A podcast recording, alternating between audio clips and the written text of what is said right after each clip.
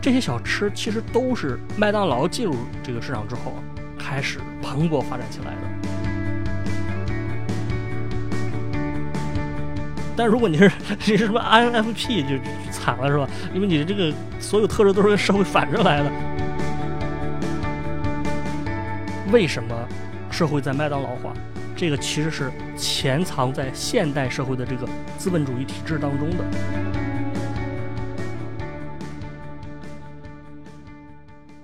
这个吃过淄博烧烤和没吃过淄博烧烤的朋友们，大家好。欢迎收听今天的迷音电波节目，我是大家的老朋友范米阳啊。那么今天我们的节目呢，我们来聊一个话题，叫做淄博烧烤与宗教改革啊。我相信这个话题绝不是 耸人听闻，是吧？这个绝对是非常有趣的啊。那之所以做这期节目呢，有两个原因呢，一个就是因为我自己是个山东人，我一直对于淄博烧烤是比较喜欢的吧。然后呢，因为最近淄博烧烤很火，所以我是感到非常高兴的。因为这个淄博烧烤虽然它是最近出圈的，但是它其实最起码就我个人而言，我知道就是前两年在省内它已经算是比较有名了啊。你比如说去年我去这个潍坊玩啊，然后我就问我朋友，我说你们潍坊有什么特色美食吗？他说这个就是淄博烧烤，是吧？他说潍坊的美食是淄博烧烤。然后他带我去吃了这个淄博烧烤，这吃着当然是还不错啊，因为它那个形式感做的很足嘛，对吧？它有一个小饼，然后这个饼加上那个葱啊，加上肉，然后这个还可以蘸酱料，对吧？这个是我个人的一个体会啊，我是希望，我是很希望它能出圈的，能够让大家都认识它。那另外呢，我们今天的话题也会涉及到关于这个麦当劳啊，还有这个马克思韦伯，还有美国社会学家所谓的麦当劳化，以及啊一本很著名的书叫做《现代性与大屠杀》。那么首先第一个问题呢，我想先来简单的前情提要一下啊，关于烧烤这个东西本身，因为你要聊淄博烧烤嘛，你肯定先得聊这个烧烤啊。咱们在第三十期叫做《斯大林与羊肉串儿》这一期的时候讲过，就说这个中国虽然有很长时间的这个烧烤的历史，比如这个炙子烤肉之类的，但是传统烧烤其实跟我们今天大家都吃的这种羊肉串儿就不是一个东西，包括我们今天说的东北烤串儿啊，什么徐州烤串儿都不是一个东西啊。实际上我们今天这种呢，它的出现时间并不长。而且我们在节目中查了很多资料，对吧？我们说它是可能是源于中亚地区啊，然后是建国之后，这个苏联专家过来援华的时候带过来的啊。因为当时那个中亚的这几个国家啊，什么几个斯坦啊，都是苏联当时的加盟国，所以这个 当时也是算是苏联土特产，是吧？后来是那个传到了中国啊。那一开始呢，它只是局限在东北和北京的这个小圈子里面。陈佩斯一九八六年的春晚小品叫做就是叫做羊肉串，是吧？然后他带火了这个东西，然后在全国都开始吃这个。当然，我们在节目中也提出了另外一种猜测，就是说这个东西可能是从中亚经过新疆，然后再传到这个内地的。那么淄博烧烤呢，作为一个地区特色，它跟普通的烧烤又有点区别，因为它有几个比较特殊的一个特征吧。每个人的桌上都有烤架，对吧？它给你放上这个半成品，你可以自己烤。然后吃的时候它也不一样，因为它带的是有那个面饼，你可以加上两根葱，蘸上酱料，然后包起来这么吃，就是形式感特别特别足。那么关于做烧烤呢，我想先从最比较直接的角度来分析一下啊，就是它的一些发展路径。比如我查了一些资料，包括我也问了一些人，大家比较公认的说法就是，淄博烧烤这种形式啊，是在九十年代开始出现的啊，也就可能当时是某个商家首先采用了这个，然后后来别的店也开始跟着学吧，然后到了零几年的时候，就是淄博烧烤摊好像都变成这个样子了，成为了一种地方的特色。然后至于他最近在抖音爆火呢，这个当然肯定是有偶然的因素。而且这里我要说，就是从一个山东人的视角，我认为很多人对于现在对于淄博烧烤的分析是没有抓住到根本。就比如大家都提到了说，他就是济南的大学生，这个放假之后啊，就是大家是吧，这个成群结队的去淄博吃烧烤，大学生这个消费能力比较强啊，然后什么乱七八糟的就把他给带火了。但是其实我要说的是，这个淄博烧烤之所以会火，它恰恰不是因为所谓的大学生的消费能力，而是因为这个东西本身就是一个性价比比较高的选择。其实你们可以看一下那个山东地图啊。首先，济南是一个省会城市。我们知道中国的省会城市基本上都是大学比较多，大学生比较多，什么武汉、广州，对吧？济南也是有很多学校。然后大学生的经济能力其实一般来说都不是很好，所以他出游的时候一般会选择一些比较性价比比较高的吧。然后当然肯定也有这个有形式感的东西。而且我觉得最重要的一个原因，很多人没有提到的是，大家都已经憋了三年没有出门了啊。所以你想，这个一旦这个政策放开，大家就是疯狂想出去玩，对吧？其实你可以算一下啊，如果几个济南的大学生朋友啊，他们去旅游，其实他们周边地区选择的也不多。就是说去淄博的话是一个很好选择。你想，他的车票是高铁啊，一趟就三四十块钱，而且不到一个小时就到了。淄博烧烤本身也不贵，你想它是加面饼嘛，你这个东西你一旦加上这个碳水这个东西，就是很容易吃饱了啊。实际上淄博烧烤本身也不贵，就是它吃一顿并不会花太多钱。包括淄博本身，它的经济发展水平也不像是一些很大的大城市，对吧？所以它的一些什么青年旅馆啊之类的也比较便宜，加上来回车票，加上吃加加上住，可能玩个两三天，你也就花个呃两三百、三四百，这个性价比其实还是挺高的。就经过这个抖音上的各种偶然的传播事件吧，包括当地政府的这个投入，那么淄博烧烤就逐渐走进了大众的这个视野，以至于现在就是有点火啊，有点火起来了。那么如果我们从这个角度来讲呢？啊，我觉得其实我们节目没什么好做的啊，就是大家听到这儿，这个下课吧，是吧？啊，大家就是别听了啊，直接关掉手机。但是啊，我其实是想聊一个更深层次而且更有意思的话题，就是说淄博烧烤，或者往大了说烧烤，或者说往更大的说，就是包括烤肠、包括手抓饼以及各种街边的这些小吃，它到底是怎么来的？那么针对这个问题呢，我找到了一篇非常好的资料啊，这个是。还是大象公会写的啊！我发现以前大象公会真的是 写过特别多关于中国小吃的这种文章啊。如果做这个系列的时候，我老是能搜到他们的文章。那么这篇呢是吴松磊写的，就是他叫做题目叫做《烤肠为什么红遍中国》。这个文章里面他专门研究了台湾的小吃，因为台湾烤肠嘛，就是就是那个转的那个东西的。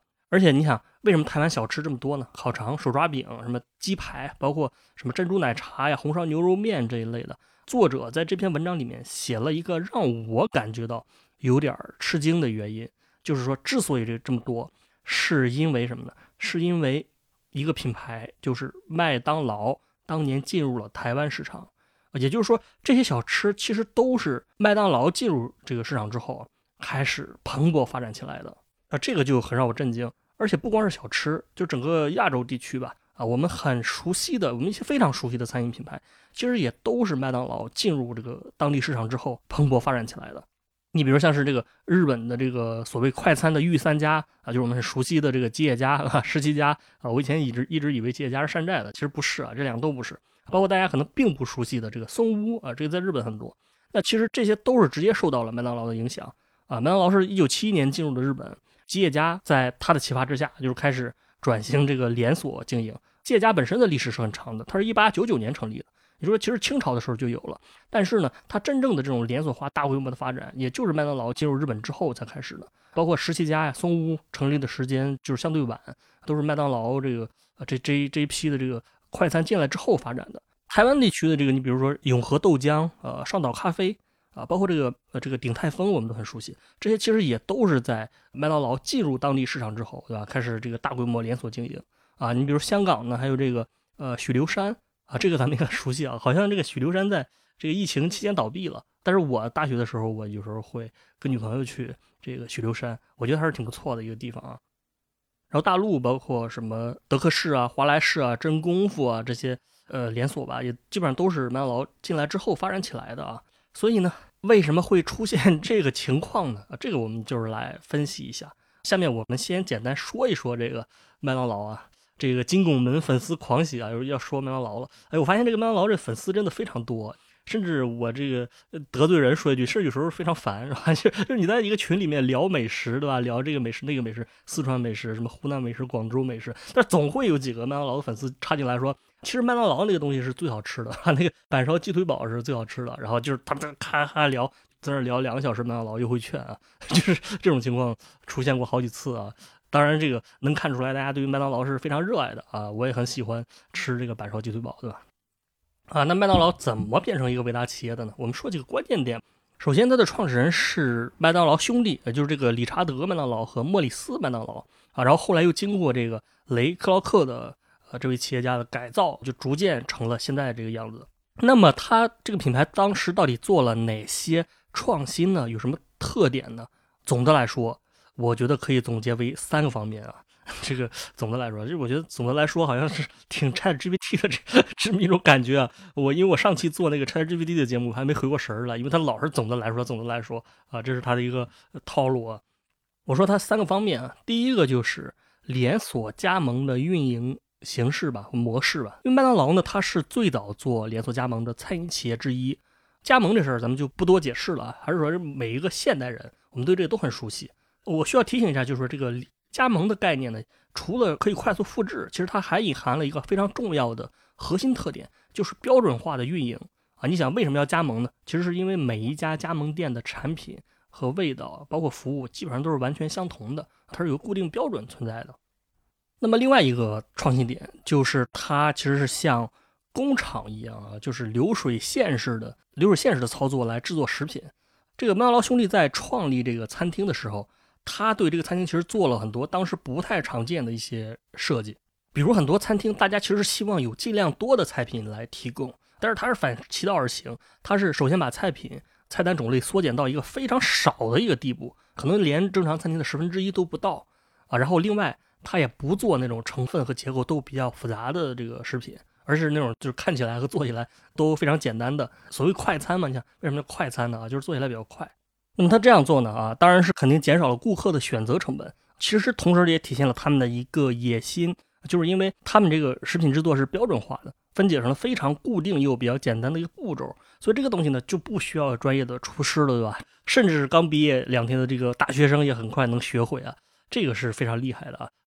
当然，我发现咱们这个节目老是黑大学生，这个是有点不对的。就是我发现之前聊星巴克的时候，咱们也说说这个星巴克把那个专业的咖啡师辞掉了，然后雇佣这个兼职的，好像大学生培训两天就能上岗啊。这个有点黑大学生了，是吧？这个给大学生 道歉啊。其实大学生是天之骄子啊，所以呢，就是大学生都会操作啊。他们当时的一个店里呢，是分为几种不同的工种，比如他的烧烤员就是烤肉的。然后炸薯条员 就是炸薯条的，然后浇浆员就是把这个汤汁啊，这个浇在这个肉饼上啊，然后他们给这个操作员都设计了非常严格的流程，先做哪个再做哪个，每种用料是多少克，处理多长时间啊，这个就是像工厂一样标准化，所以大家当时给麦当劳起个名字叫做快餐工厂。当然，这里还有一个隐含的要点，就是它之所以叫工厂，有一个原因就是它是极力的想用机器操作的，也就是想用。自动化的机器操作来取代尽量多的人工操作，其实也是快餐店运营的一个基本思路。这个你比如现在大家想想麦当劳也依然是这样的，比如什么点餐机，包括很多自动化的设备，比如炸薯条机，哈，就是这个自动控制温度和时间，炸好了自己捞上来了，非常快速方便。而且最重要的，每次炸出来的味道是一样的啊。然后这个拿汉堡来说，还有这个什么汉堡翻煎机啊，还有这个面包切割机、汉堡包装机，另外还有我们很熟悉的这个饮料机，对吧？啊，然后还有这个冰淇淋制作设备，当然还有我们很多一些看不见的，什么自动调料系统等等。反正就是麦当劳的尽量用这种机器来提高效率，自动化的这个操作，避免那种很个性化或者很复杂的东西。那么第三方面就是他在员工的管理方面，就是他借鉴了很多管理学的东西嘛。当时这个管理学还叫做科学管理，科学管理顾名思义就是其实用一种科学主义的思路来管理员工。一个员工你怎么应对顾客点餐？怎么让顾客服务才能效率最大化？它都是有一套管理学的这个培训的方法的，尤其是这么做是很适应搞这个连锁化的啊！你要达到一定的标准嘛，就不能说根据顾客实际的个人的水平来，而是大家都要达到一个最基本的标准。所以呢，这些算是麦当劳的特点吧啊！总结起来，基本上就是说这个什么效率啊，对吧？标准化的思维啊，然后稳定性高，然后可计算，然后用机器来代替人工。然后，另外包括还有背后的它的一整套的支持系统，比如说什么食材的供应的链条、运输的链条等等啊。那事实也证明，麦当劳这些方法是非常对的，确实就是用这些方法，逐渐变成了世界上最成功的、几乎没有质疑的这个连锁企业。麦粉狂喜啊，麦粉狂喜啊！然后经，然后这个模式也已经推出，其他的这个餐饮品牌也开始迅速借鉴模仿，比如我们熟悉的肯德基。汉堡王啊，还有必胜客呀，什么塔可贝尔，基本上都是受它的影响。包括我很喜欢的这个 Wendy's，也是这个历史阶段产生的啊。这个 Wendy's 国内好像没有，但是日本挺多的啊。我来日本之后发现这个这个东西真的非常好吃。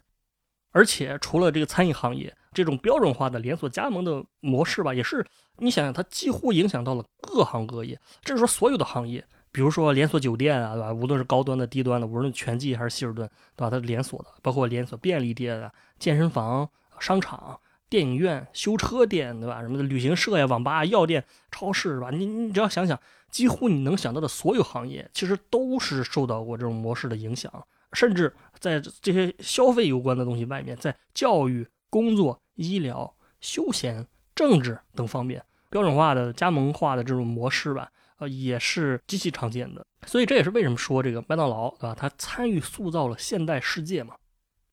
那么 他都塑造世界了，你想，当然在小吃方面，就是他的老本行，他当然也是受到了麦当劳的影响。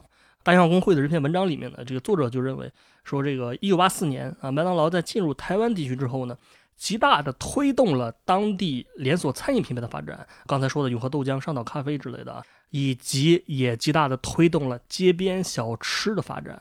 这个连锁餐饮模仿麦当劳，这个咱们理解，这个非常好理解。但是呢，大家可能没有意识到的就是刚才说这个小吃，因为呢是这样的，就是麦当劳它进入之后，它是提升了整个地区的这个。餐饮供应的这个系统的水平吧，就是它催生了一大批的本地的食材供应商，推动了整个食材供应链的成熟。你想，这个食材供应链的成熟，其实它是这个小吃要发展的基础。所以呢，因为它进入台湾的时间比较早啊，就是它是八十年代进入的，比大陆要早一些，所以它催生了一系列的台湾小吃啊，比如这个刚才说的烤肠啊、手抓饼啊，是吧？珍珠奶茶之类的。然后呢，这些东西又发展到，就传播到。大陆啊，所以我们就是有一种好像台湾小吃有很多的这种印象。那么另外呢，当然这个麦当劳也是进入了大陆市场，其实它也起到了同样的作用啊。只不过呢，大陆市场是有点特殊的一个地方，在于它当时没有开放这个连锁加盟，然后麦当劳当时和肯德基都是直营为主，所以一开始的时候它的影响力没有太发展起来。但后来就是说逐渐开放了之后，它的影响力也开始起来了。比如说有个数据是说，二零零一年到二零零六年。中国连锁餐饮的门店增长了这个四点三倍，就是二零零一年的时候门店只有两千七百六十三家，然后到了二零零五年的时候就有了一万一千八百八十一家。你想这个数据，其实你现在想起来，其实仍然是非常少的。我们知道现在像是蜜雪冰城，像是什么绝味鸭脖、华莱士乱七八糟的，它一个品牌的门店甚至就达到了一两万家了。当时中国全部才只有一万家。因为这个连锁经营好像是零五年开放的，还是零六年来着？就是它开放之后，更加的促进了整个中国小吃啊、连锁餐饮的发展。当然呢，这个发展也是叠加了那个九十年代末下岗风潮的影响。这个我们在前两期这个麻辣串与国营厂啊、麻辣串与公有制这一期的节目已经说过了，这个我们不细说了。根据这个作者的原话呢，他说：“我们今天这种耳熟能详的种种小吃，都是在这场麦当劳带来的食品标准化运动中完成了二次发明。”成为了廉价方便的工业化小吃，在地铁站、公交车站与中小学门口与饥饿的群众见面。这是他这么总结的啊。其实我不知道我这么说大家理不理解。其实你如果详细想一想，想想细节啊，你发现这些小吃类的东西也确实就是在复刻麦当劳的模式嘛。比如这个半自动化的设备啊，什么效率啊，还有食品供应链啊，产品标准化这方面。都是有类似的感觉啊，当然是小吃，因为它形态比较特殊，它也有自己的一些特点。你比如说淄博烧烤，它就有非常专业的设备啊，一个是烤炉，这是所有烧烤都有的，还有自己在桌子上放的这种桌炉。台湾烤肠它是有烤肠机，哈，其实这个烤肠机就是转的那个嘛，这个东西其实是从美国传过来的，它一开始是美国公司发明出来就是烤热狗用的，这个后来传入到了中国。还有你像土耳其烤肉，它是不是也是有专门的设备啊？这一次能烤二百多斤啊？什么其他的这个呃章鱼小丸子啊，什么关东煮啊，什么臭豆腐啊，鸡蛋灌饼、小鱼红豆饼，它都是有自己的一套设备的。那除了设备呢，它另外一个共同点就是，就食材的选择范围吧，就都比较简单。说白了，小吃它本质上也就是一种快餐嘛，所以食材简单是有利于它快速出餐。烤肠就是烤肠，烤面筋就是面筋，对吧？鸡蛋仔就是鸡蛋嘛，臭豆腐就是豆腐。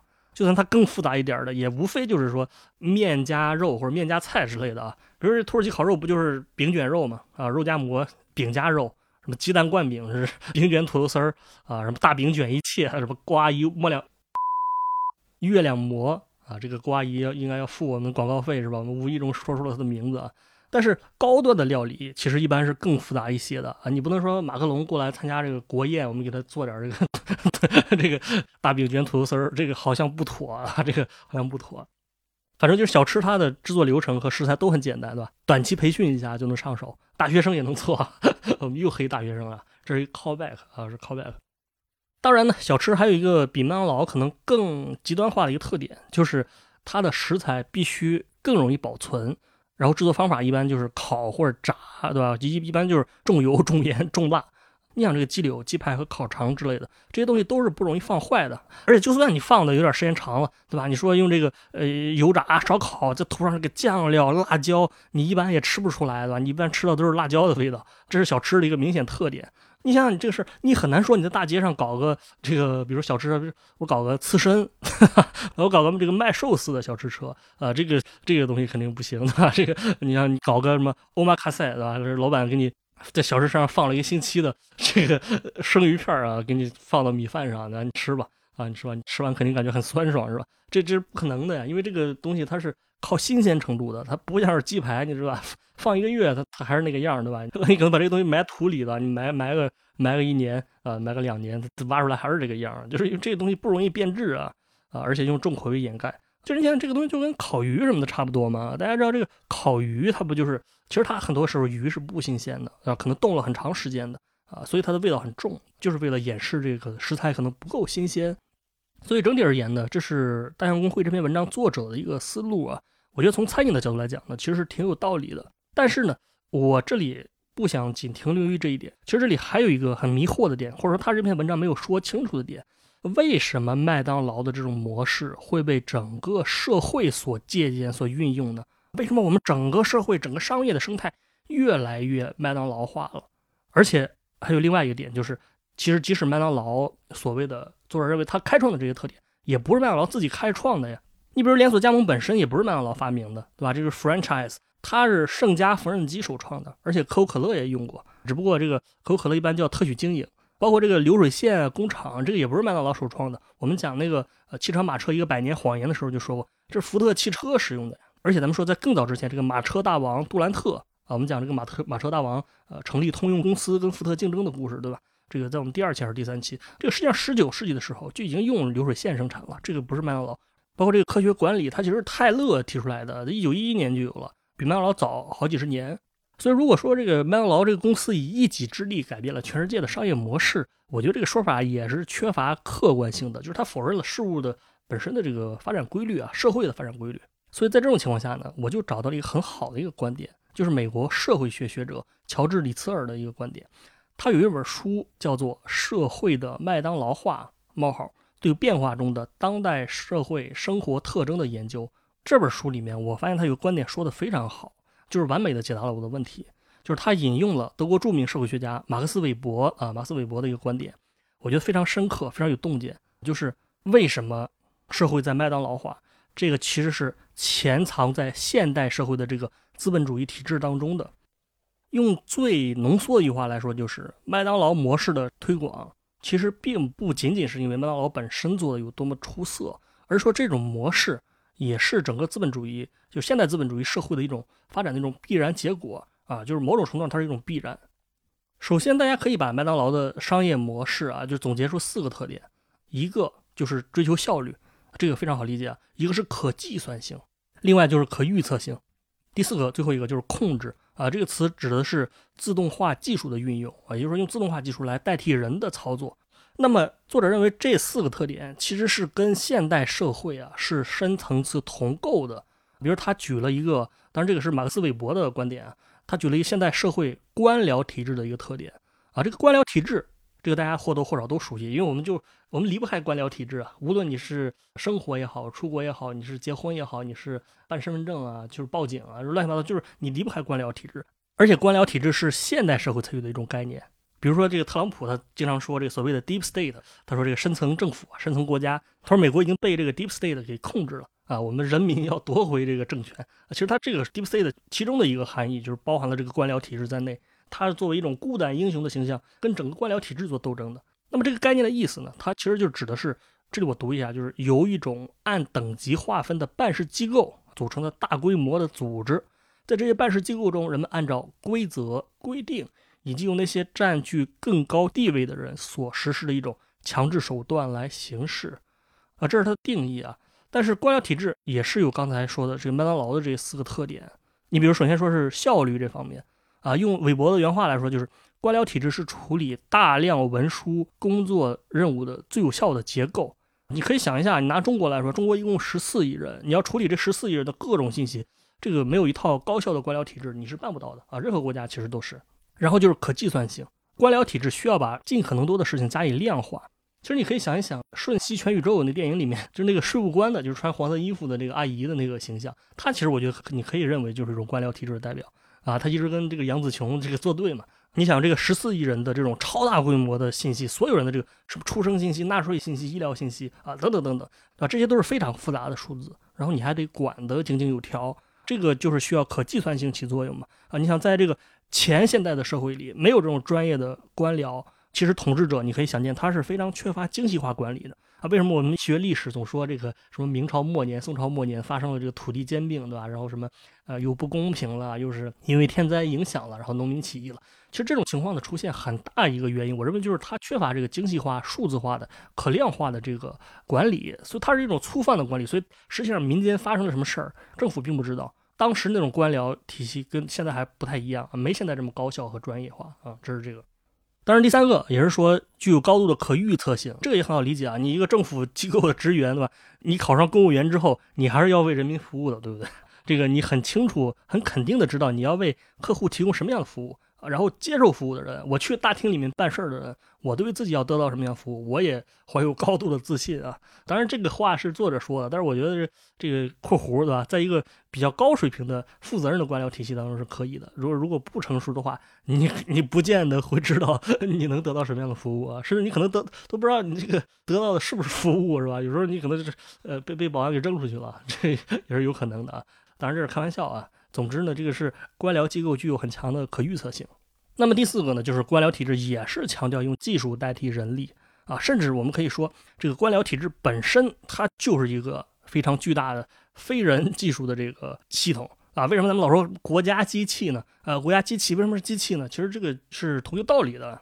啊，一个政府机构里面某个职员的做事方式，其实跟这个人的呃什么具体性格啊，呃，跟他的脾气好坏啊，跟他的家庭啊，什么收入什么都没有关系啊，跟他是一个跟他是一个 INFJ 还是一个 ENTP 都没有关系啊，就是肯定不会因为说这个人是 ENTP，他就当场跟你辩论起来了，这咱不能老黑这个 ENTP 啊，反正就是说工作的方式就是按照规章制度办事儿，就连 ENTP 也需要执行任务，是吧？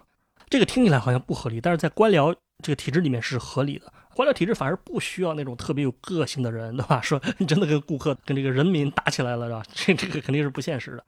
而且你可以进一步想，就是为什么很多先进的技术会被政府首先使用，对吧？比如说一些什么大数据的技术，还有摄像头啊这种技术，为什么他先使用？因为也是这个原理，就是官僚他肯定官僚体制他可能总是希望能够更高效的管理，更好的去掌控这个社会，所以这个某种程度上我觉得也是一种必然现象啊。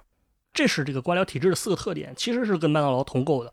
然后韦伯认为说，这个模式正在由官僚体制本身往官僚体制之外，也就是整个资本主义的商业模式，甚至普通人的家庭、普通人的行为举止、普通人的儿女情长当中扩散。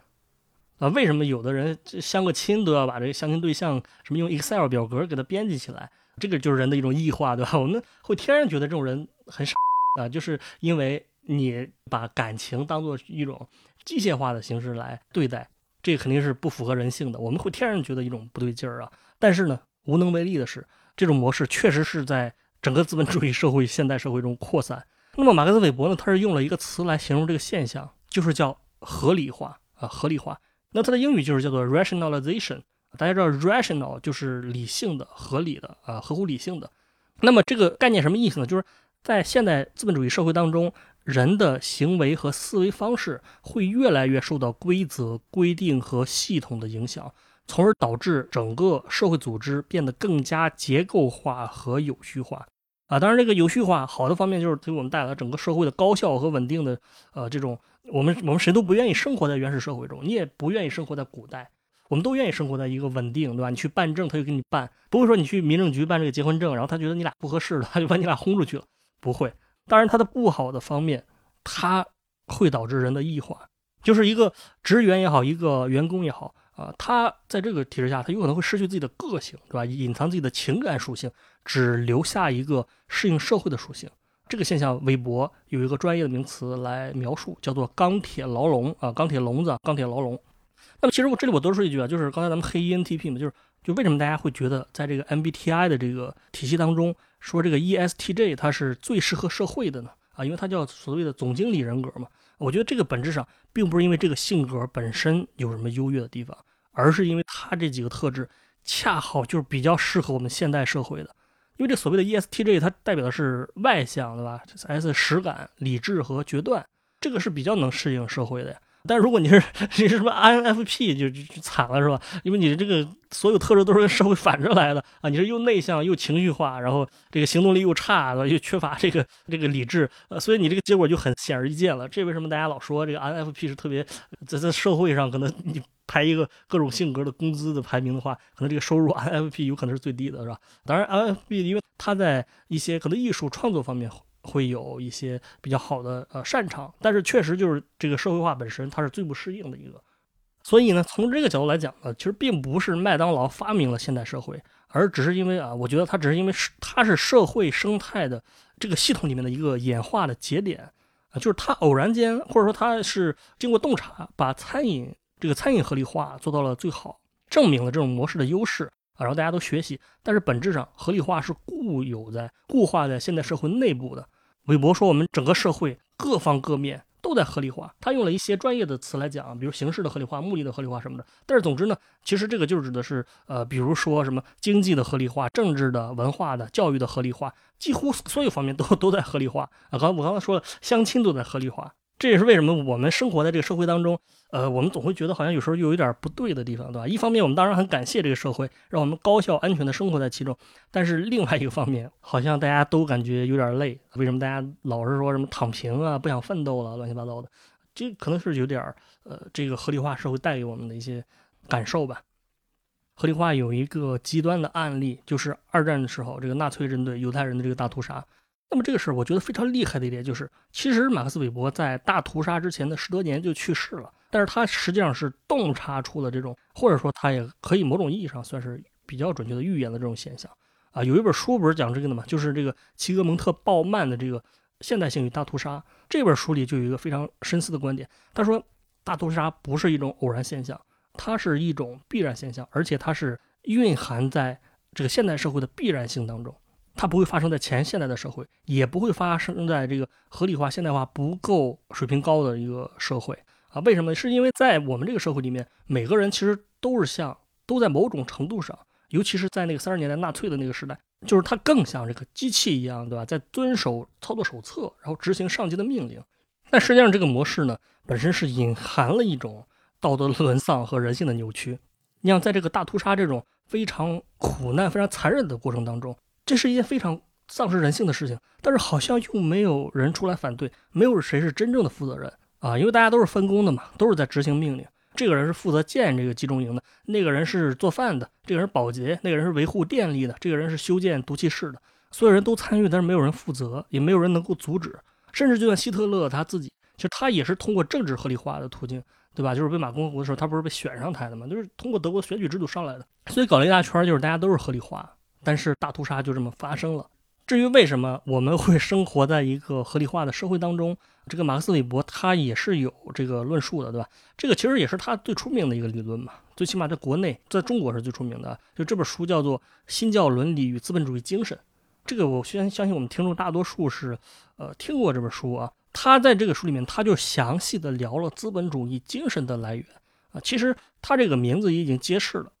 他认为西欧的啊这个新教产生的伦理观是资本主义精神的一种呃源泉吧。那么新教伦理什么意思呢？我相信新教这个词大家都理解啊，我们历史上课本上也都学过嘛。马丁路德呀，还有这个加尔文这些人的宗教改革嘛，反对原来这个天主教会的很多做法啊，比如天主教认为是呃教皇很重要啊，认为官方认定的教会也很重要，甚至觉得这些跟圣经是一样重要。但是新教是认为只有圣经是最重要的啊，是。这个信仰的唯一的权威，那么韦伯呢？他就认为说，正是新教区别于天主教，当然也区别于其他宗教的或者无神论的这个伦理观，它催生了资本主义的精神，催生了我们现在的社会。因为什么呢？因为这里最关键的是有两个词，一个叫做天职观，一个叫做禁欲主义啊。这个韦伯认为这两个因素是根基啊。所谓天职观嘛，你想，顾名思义，就是说你的工作是上天给的，就是为了荣耀上帝。基于宗教的伦理，每个人都必须做好现世的职业，都应该在自己的职业上认真劳作，坚持不懈。那说到这个话呢，我相信我这么一说，咱们听众里面啊，好像可能会大家有可能感觉到有点莫名其妙，说这不是废话吗？我们本身就应该好好工作呀，这是一种职业道德呀，这跟宗教有什么关系呢？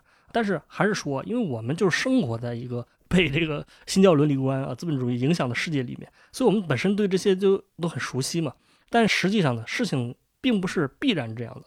你比如天主教的社会，他就认为修道生活才更重要。为什么大家要苦行啊、要灵修啊、啊修士啊、修女啊之类的啊？就是他更看重这种圣洁生活，他对于现实生活就不那么重视了。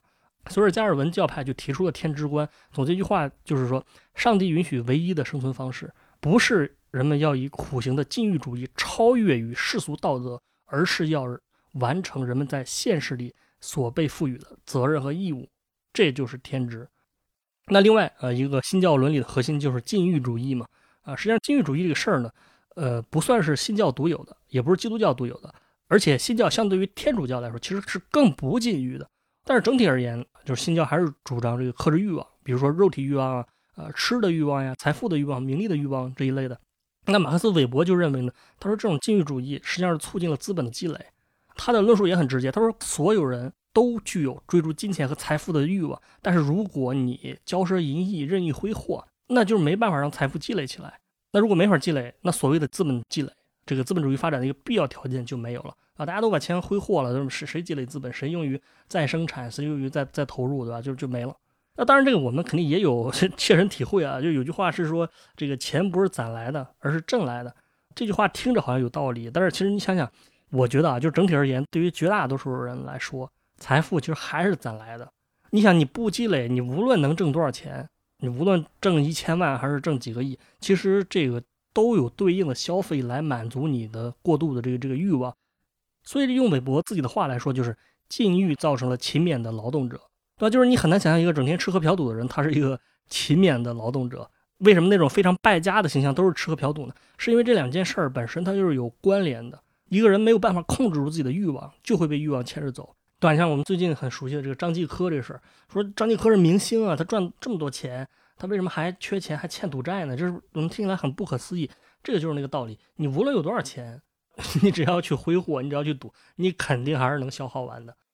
所以说呢，天职观和禁欲主义在这两种观念的新教伦理的影响之下，就是产生了现在资本主义的积累，造就了这种环境吧。啊，这一开始就是马克思韦伯论证的，就是为什么资本主义只出现了西欧啊，是因为跟这个宗教环境有关。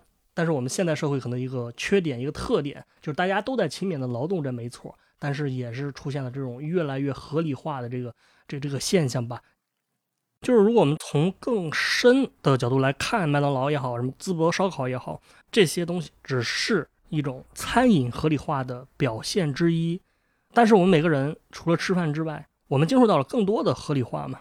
我们如何在合理化的这个社会中生存，对吧？就无论你怎么选择，你都逃不开这个必然的命题啊！你是拥抱我们合理化的现代社会，还是觉得这个其实合理化并并不合理？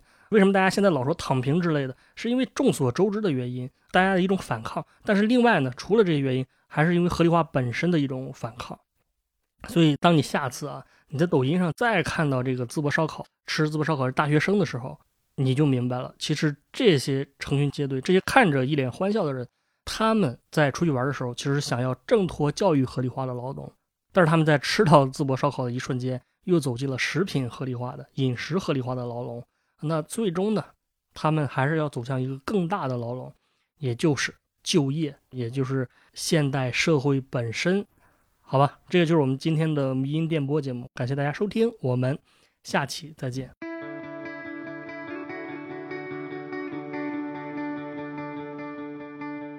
今天的迷音电波节目就到这里，感谢大家收听。我们的背景音乐是来自于青岛的乐队阁楼演奏班。